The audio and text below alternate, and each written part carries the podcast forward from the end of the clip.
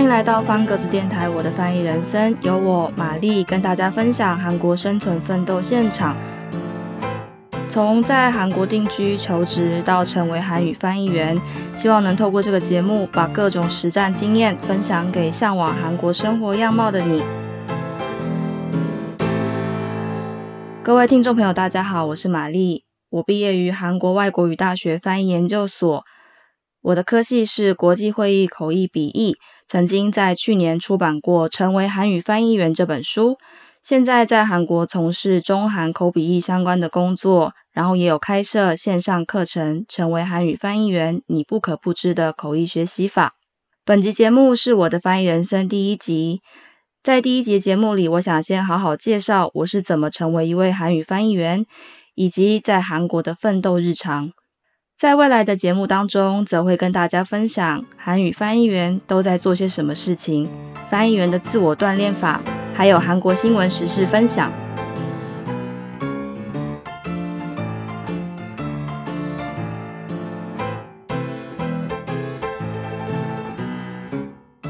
那就先从我是怎么开始接触韩语这件事开始说起吧。其实我自己不是本科生，就是大学的时候不是念韩文系，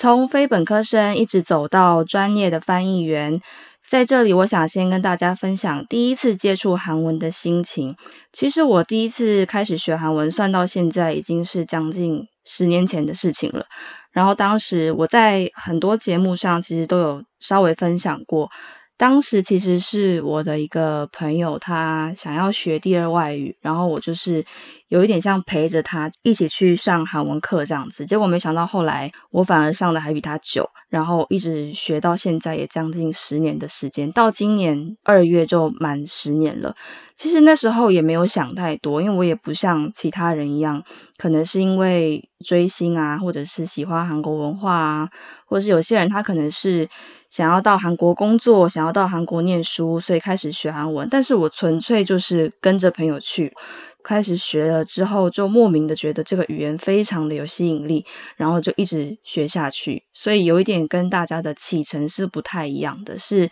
先接触这个语言之后，才慢慢了解这个地方的文化。那开始决定要往韩文这条路发展的最关键的时刻啊，其实是在。大二要升大三的那个暑假，因为那个暑假也是我最开始学韩文的时期。那开始学韩文之后，我就开始思考。未来有没有什么方法是可以把我的工作、我的职涯跟这个圆做一个结合？所以那个时候就说服家人让我到韩国去走一走。就这个前因后果，其实我也有把它记录在我的书里。如果有想要知道更多的话，当然也非常欢迎去翻翻书里面的内容。然后那个时候就到。大家应该都比较熟悉的一间学校，叫做梨花女子大学。到梨大去念了三个礼拜的语学堂之后，就有一点一去不复返，就再也没办法乖乖待在台湾，等于就是一直在韩国奋斗打拼，一直到现在。所以其实我经历过蛮多，像是刚刚讲的三周的小游学生啊，然后可能到后来。又陆陆续续的在韩国有一些语学堂的经验，甚至到后来准备两年的研究所考试，一直到研究所毕业。那现在就等于是持续的待在韩国，过完年之后就要回韩国继续工作了。所以我在这么多不同的阶段里面，其实都有不同阶段里面的收获。比方说，像我觉得在离大那段时间，虽然只有短短的三周，但是它给我的影响力是非常巨大的。因为三周的时间，其实说长不长，说短不短，真的是你要体验一个地方、一个国家的文化是非常有限的。所以那个时候，我结束了三周，即将要回台湾之前，其实我心里真的是觉得。蛮舍不得的，因为就觉得好像才刚开始要真正要体验到一个什么，但是却要回台湾准备要继续剩下的大学的学业，所以在结束那三周之后回到台湾，我就决定要申请交换学生。刚好那个时候，因为我自己不是韩文系，所以在申请交换生的时候算是还蛮顺遂的，因为我觉得那时候好像大家比较倾向于去。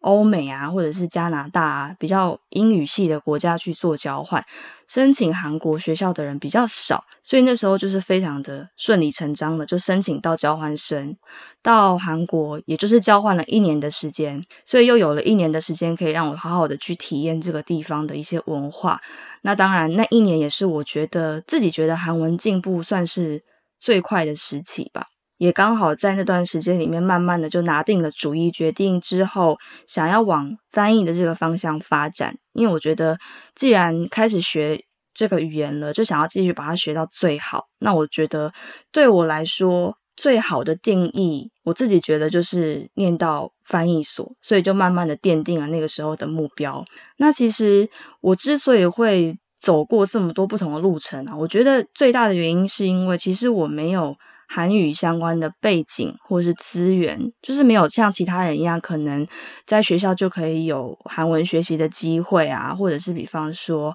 有可以上韩文课的那样的环境，所以我只能靠我自己去创造出这些机会，自己慢慢的去体验，包含说像是交换学生也好啊，或者是翻译所也好，必须要自己很努力的去开拓很多新的环境这样子。然后也有很多人会问我说。其实台湾也有翻译所，为什么一定要到韩国去念？然后这一点，其实在书里面也大概有跟大家提到过。因为台湾的韩文所还有韩国的翻译所，其实它的概念是不太一样的。这个一开始我自己也稍微有一点搞混，就是在最一开始要准备翻译所的时候，我也曾经想过说，那不然就在台湾读嘛？因为其实，在韩国念书算是成本蛮高的，因为学费比较贵。那最大的不同点其实是在于。韩国的翻译所是比较根基于是翻译的训练，就是真的是真枪实弹的翻译训练。但是台湾的韩文所是比较偏向于就是韩文的研究、韩文的钻研，它比较少有那些翻译技巧的磨练。所以说，如果之后我的职涯的方向是想要往翻译的路发展的话，其实念翻译所是会比较有帮助的。所以这一点可能稍微跟大家厘清一下。那在翻译所里面，我学到了一些，我觉得算是蛮宝贵的。技巧就是在翻译所以外的地方，可能比较不容易接触到，那也可能跟大家在准备韩文学习或是准备韩文检定，会稍微比较不一样的学习方式。然后我把这个学习方式归类为听说读写四种，这其实是我自己定义的啦。就是听的话。就是我说的跟读，跟读就是我们在翻译所里面训练的一种方式之一，就是我们会播放一个音档，然后去跟着那个音档去做阅读的练习，就是你听到什么就跟读出来，这其实对同步口译的练习有一点的帮助。然后再来听的下一个是说，说就是记忆力练习，我们在。听完一段音档之后，要把音档里面的内容记下来，然后摘要过后之后，用另外一种语言去把它表述出来。这在翻译练习方面也有非常大的效果。然后再来是读，读的话就是示意，示意的话，这个应该可能大家如果是有语言学习背景的话，我觉得可能比较有机会接触到，就是一边看文章，一边阅读文章，然后一边把它翻译成另外一种语言。的这样子的练习，那最后的听说读写的写就是笔记，也就是我们俗称的逐步口译，就是你在听完一段话的过程当中，一边去做笔记，然后做完笔记之后，你就看着你自己的笔记，把它翻译成另外一种语言，这就是我们说的笔记的练习。这样的练习，其实在实际的翻译的过程当中都很容易运用到，所以我觉得这听说读写这四种方式，其实是我觉得。对一个翻译来说，非常基本也非常重要的练习方式。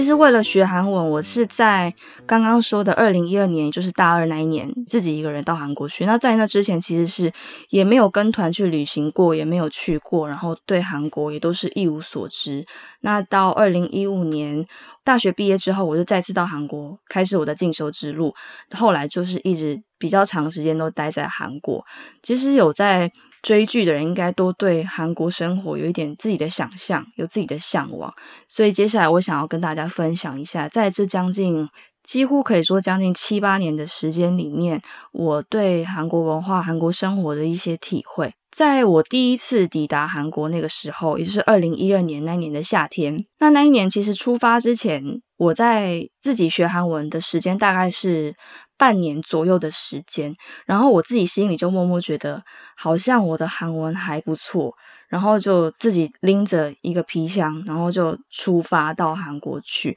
结果殊不知，一到之后就是各种大大小小的打击。因为我觉得语言障碍算是最难克服的一个难关吧。因为连最基本、最简单的一些小事情，我都没有办法透过这个语言把我想要讲的话说出来。那对我来说，其实是一种非常大的打击。比方说，那个时候我有很印象很深刻，有一次就是。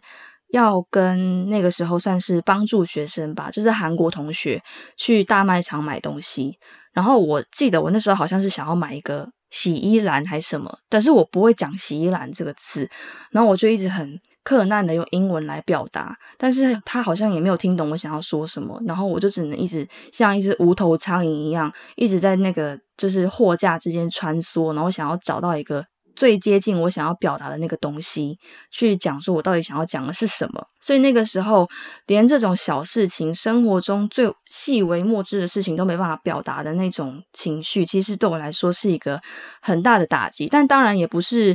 完全只有负面的情绪，那对我来说其实是一种反向的，算是动力吧。因为你就会觉得，哎，自己还有很大可以进步的空间，然后就想要赶快进步，就很期待自己进步之后的那种样子，就间接成为一种。反向推向自己努力学习的一种动力，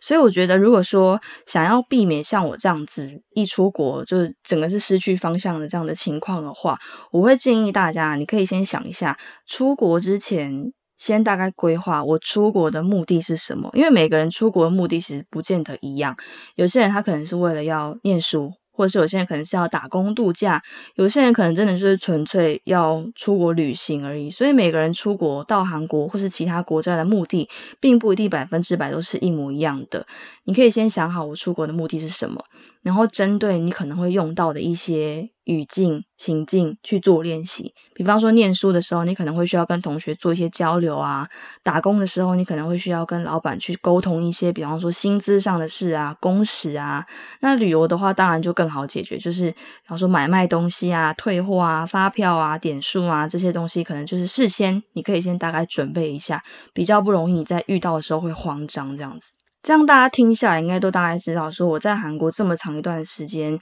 然后用不同的身份待在韩国，所以其实我在韩国这么长一段时间里面拿的签证其实蛮多种的。最一开始三个礼拜的时间，因为我们有九十天的免签证，所以那个时候其实就是用九十天免签，在梨花女子大学待了三个礼拜的时间，所以这就比较不算数，因为那是没有签证的。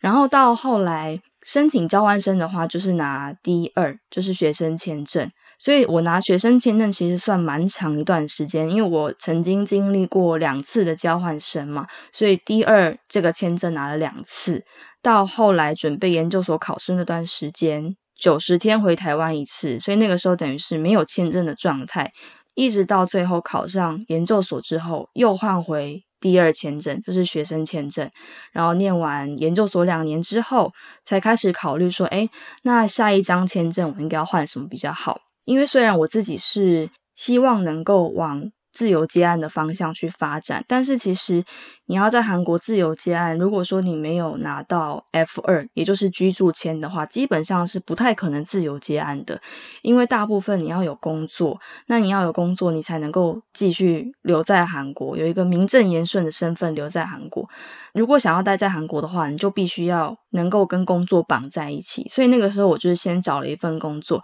然后把签证从学生签换到工作签，也就是一期签证，然后再慢慢准备要换成 F 二，也就是我刚刚讲的居住签，可以自由工作的签证。但是后来因为出了某一些差错，所以就没有换成功。那到最后就是决定，就是先把它换成 D 十的这个。第一时的话，应该算是求职签，就是我先离职离开公司之后拿求职签，然后有半年的时间可以做一个缓冲，然后现在就是准备要再去申请换成结婚依亲的签证这样子。其实不光是签证啊，我觉得我在韩国这么长一段时间，几乎也把韩国的大大小小各种房子都住过一遍。就是最一开始在韩国的时候，其实是住在宿舍，以学生的身份，然后是住在宿舍里面。那个时候就是跟台湾的校园宿舍生活其实是大同小异的，就是也是很很看运气，就是你要遇到好的室友。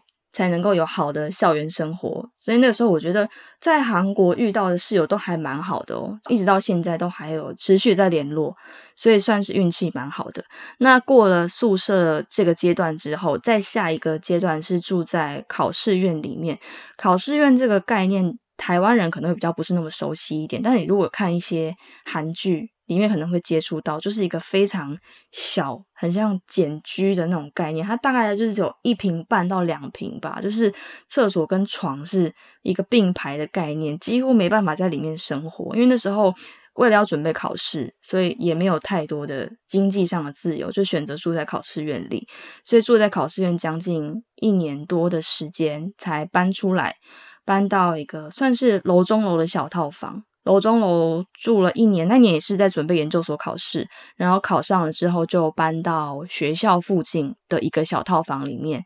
那结束两年的研究所生活之后，才搬到现在住的公寓大楼，就是等于是搬离开首尔，因为没有非得住在首尔不可的那种需求，所以真的是把各种我觉得算是韩国有的一些住宿的形式、住宅的形式都住过一遍的感觉。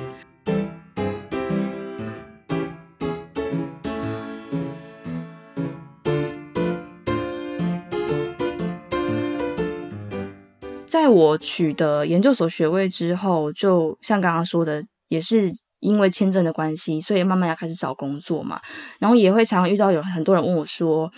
如果要以韩文能力来找工作的话，会有哪几个求职的可能性？其实我觉得单就就是一个翻译来说好了，一个译者而言的话，就我身边的情况来看，我觉得最多的像是政府机关或是私人企业。都有政府机构、大中小企业，那再来就是像我这样子的自由接案的也是有的。那我觉得最多的比例应该还是大企业为主。因为我觉得韩国基本上还是以大企业比较吃香，就是它的比方说薪资啊，或者是公司福利都是比较好一些的。那政府机关等于就是比较稳定的工作环境这样子。然后也会有人问我说，既然这样，为什么不要像其他同学一样选择到公司里面工作？为什么要选择自由翻译？其实就翻译这件事本身来讲，我觉得我当初之所以会选择。翻译这份工作很奇怪，是因为我觉得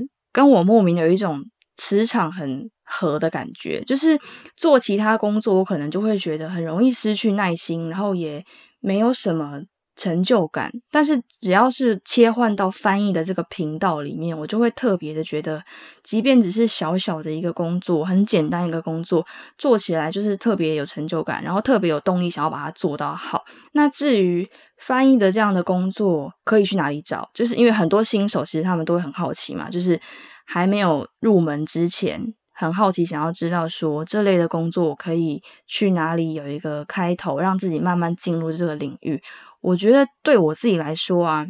在进入翻译所之前，大部分的翻译工作都是自己找。自己慢慢的投履历，那投履历的方向像是你可以上求职网站，也都会有。所以进翻译所之前，很明显就是一个分水岭的感觉。进翻译所之前，我就是自己慢慢投履历，因为那时候经验也不多嘛，所以就是慢慢投，然后有示意就做，有工作进来就接。那在进入翻译所，一直到毕业后，大部分的工作都是透过学校的教授。或者是身边的同学会互相推荐，因为有时候我们可能工作太多做不来，就会找身边的同学、好朋友，大家一起分担、一起做，所以可以分成进学校之前跟进学校之后这两个不同的类型。然后在书里面，我有曾经分享过一些，我觉得算是自由接案风险蛮大的一些部分吧。那有时候也会遇到像是踩到地雷的感觉。因为你一开始其实没办法立刻去判断这间公司到底好不好，或是比方说有一个客户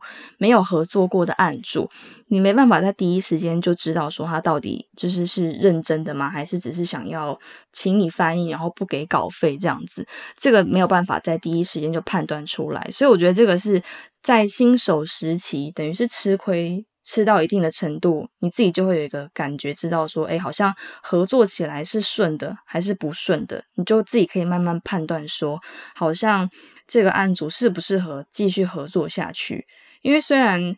不是说每个案主都会拖稿费的时间，但是真的是有少数的客户他们会一拖再拖，然后甚至是人间蒸发的也有。那这就是自己要慢慢去列一个黑名单。然后我觉得你要怎么去判断自己是不是适合翻译这份职业，可以分成两个我觉得主要的因素。第一个是主观，第二个是客观。我觉得主观就是你在做这份工作的时候，你有没有所谓的成就感。因为很多时候啊，你可能会觉得，哎，看别人做翻译，觉得好像很厉害、很帅气，但是你自己实际做起来，你会发现，好像这个工作对你来说，纯粹就只是一种压力。那你做完，好像也就只是压力释放而已，你并没有真正的透过这份工作去感觉到很大的成就感。那可能就是代表你并不是很适合翻译这份职业。那客观的因素，我觉得就是案源。就是案源稳不稳定，案源多不多，可以很明确的去判断自己适不适合这份职业。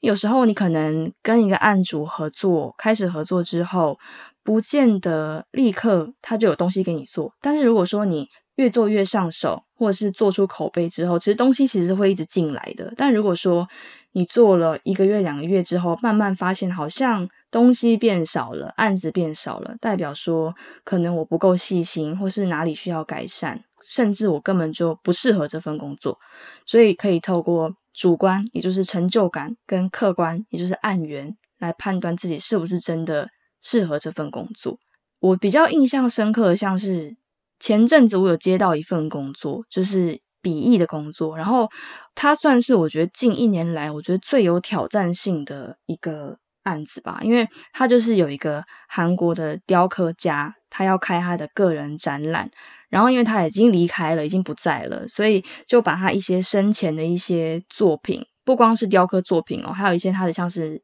私人的一些个人笔记啊，他写的一些诗词啊，都要展出。因为他已经是年纪蛮大了，所以他在写诗的时候，有一些诗的内容他是写了汉字，也就是我们的中文，所以你光是让。博物馆里面的人看，或者是展场里面的人看，他其实不知道怎么把它处理成韩文，所以那时候那个案子就进来，我就看到他用毛笔写了很多就是中文字，然后你光是要去判读那个他写字什么，就已经非常困难了，然后你还要把它翻成韩文，然后让韩国人看得懂，这是我觉得算是。蛮有挑战性的一次的工作，所以那那一次我还特别请我认识的一个国文系的同学来帮忙去判读他到底是在毛笔字是在写什么。所以翻译员的日常真的可以说是非常非常多，因为永远都不会知道你下一个接到的工作是什么。所以我觉得这个算是这一份工作我觉得很大的魅力之一。好，其实聊到这边好像。也说了蛮多，那未来我会持续透过这个频道啊，分享一些在韩国生活的趣事，然后也有一些像是成为韩语翻译员的这些磨练的道路。如果大家有想要知道的一些细节，也非常欢迎可以留言给我，我会在节目中帮大家解惑。那也非常谢谢大家的收听，本集节目是由方格子我的翻译人生共同制作。如果你喜欢我的节目，欢迎追踪、订阅、分享给你的朋友。想知道更多关于翻译工作，还有韩国生活，欢迎上方格子网站搜寻我的名字玛丽。目前我正在连载的专题《我的韩国人生》，描写在韩国生活的在地观察记录，欢迎大家多多关注。